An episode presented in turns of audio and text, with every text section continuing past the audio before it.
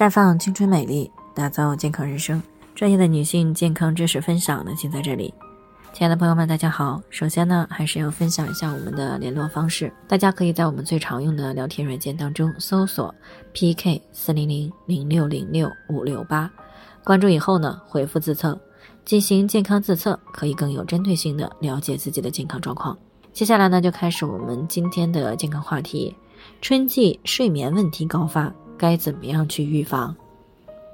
李女士呢，昨天过来咨询。主诉呢，自己今年四十三岁了。那最近这两年呢，一到春天呀，都会出现睡眠的问题，不是睡不着，就是半夜容易醒，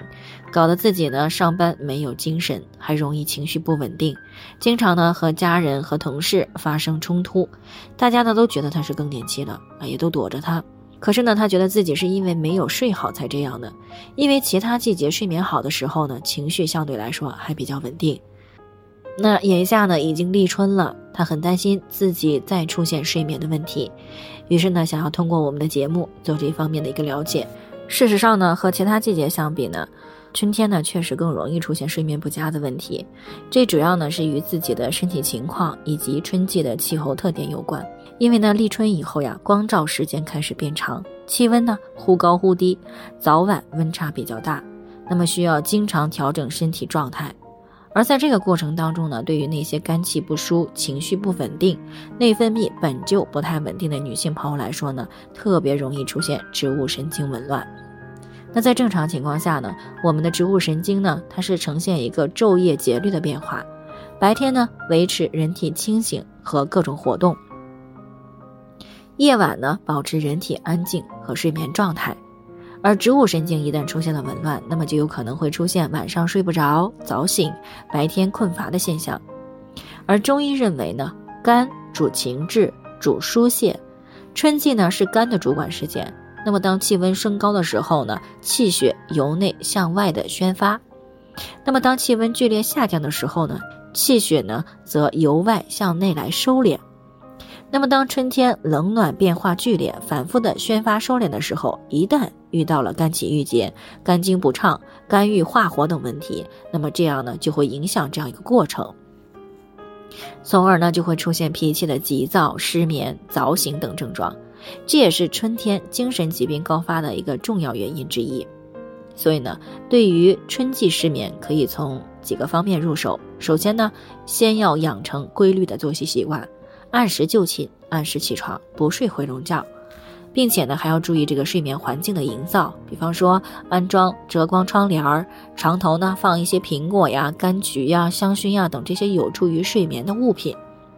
其次呢就是有困意的时候再上床，啊不要在这个床上坐着玩手机、看电视啊等这些和睡觉没有关系的事情。但是呢，可以听一些定时的这个轻音乐来帮助人体放松下来，从而呢促进睡眠。当然了，想要有个好的睡眠呢，还要需要注意晚餐的科学进食。那么正所谓胃不和而卧不安，所以呢晚饭呀不可以吃得过饱，少吃辛辣刺激性的食物。饭菜呢是以清淡易消化为宜，可以适当的食用一些，比如说百合、莲子。酸枣仁儿、刺五加、热牛奶等这些促进睡眠的食物，而且呢，晚餐的时间呀，尽量要提前，七点以后呢，尽量就不要再吃东西了。晚饭以后呢，可以做一些不太剧烈的活动啊，时间最好就是在三十分钟到六十分钟。另外呢，睡觉前还要切忌过度的兴奋、思虑过度，可以用热水来泡泡脚，有助于加快进入睡眠状态。睡不着呢，也不要频繁的去看表啊。除此以外，可以在立春以后晚餐的时候随餐或者是餐后服用一些复合的 B 族维生素、维生素 C 啊，还有这个伽马氨基丁酸等这些有助于调节神经的营养素。白天呢，可以喝一些这个啊玫瑰花茶、菊花茶、合欢花茶，还有这个绿萼梅等这些啊，以疏肝和胃平肝。间接的呢，帮助维持正常的睡眠状态。好了，以上就是我们今天的健康分享。那鉴于每个人的体质呢都有所不同，朋友们有任何疑惑都可以联系我们，我们会对您的情况呢做出专业的评估，并且给出个性化的指导意见。